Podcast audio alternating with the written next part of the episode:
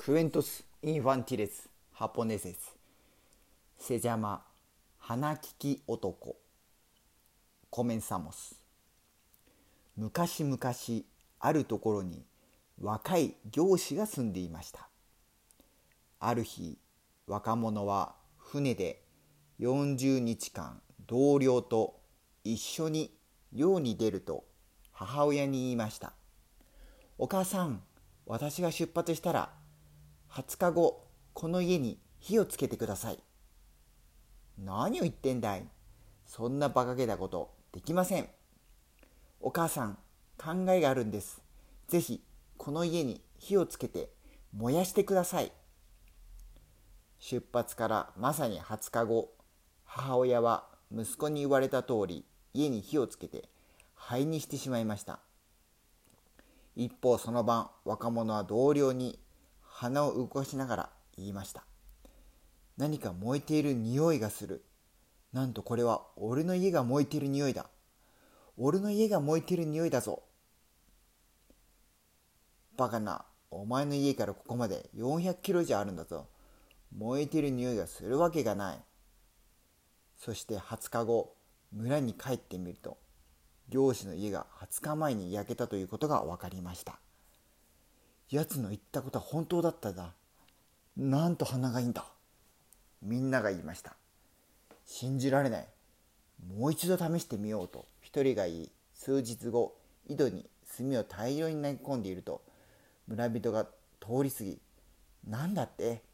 炭を井戸に投げ込んでいるらしい。あの有名な若者の花を試してみたいんだ。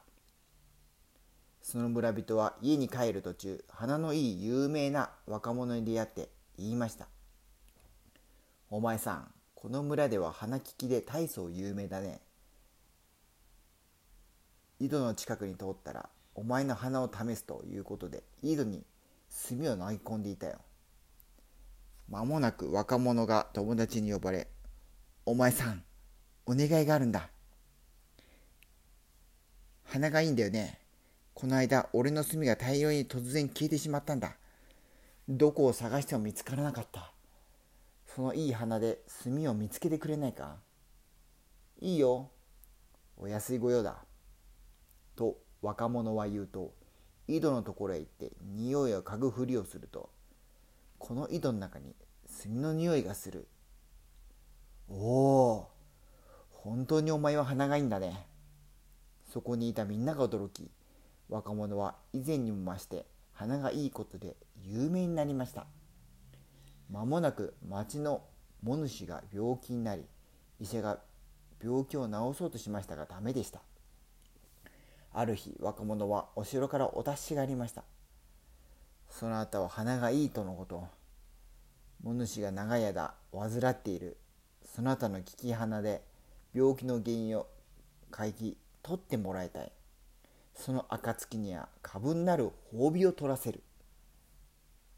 この申し出を断る理由はなかったのですが、どうしたらよいかわからないまま、とにかくお城に向かいました。大きな松の木のところへ来ると、何やら二人の天狗がこそこそ話をしていました。木下の男をからかってやろうぜ。よそうよ、奴は鼻がいいので有名でこれからモヌシのところへ行くんだ。奴をからかうと俺たちはモヌシから罰則を受けるぜ。でも奴にわかるがな。あの病気は庭の大石の下にカエルがいるからなんだけどな。右の下からカエルを出してやれば病気も治るのにな。そう言うと2人は山の方へ飛んでいきました。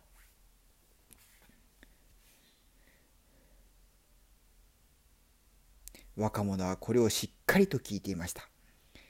若者は本当は鼻ではなく耳が良かったのです。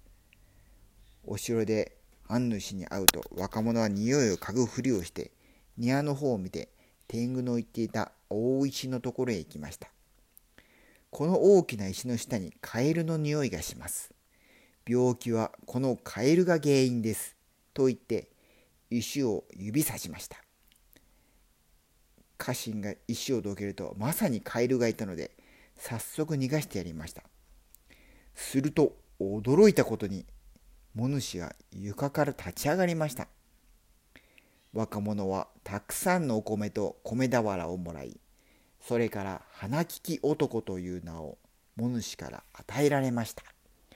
おしまい。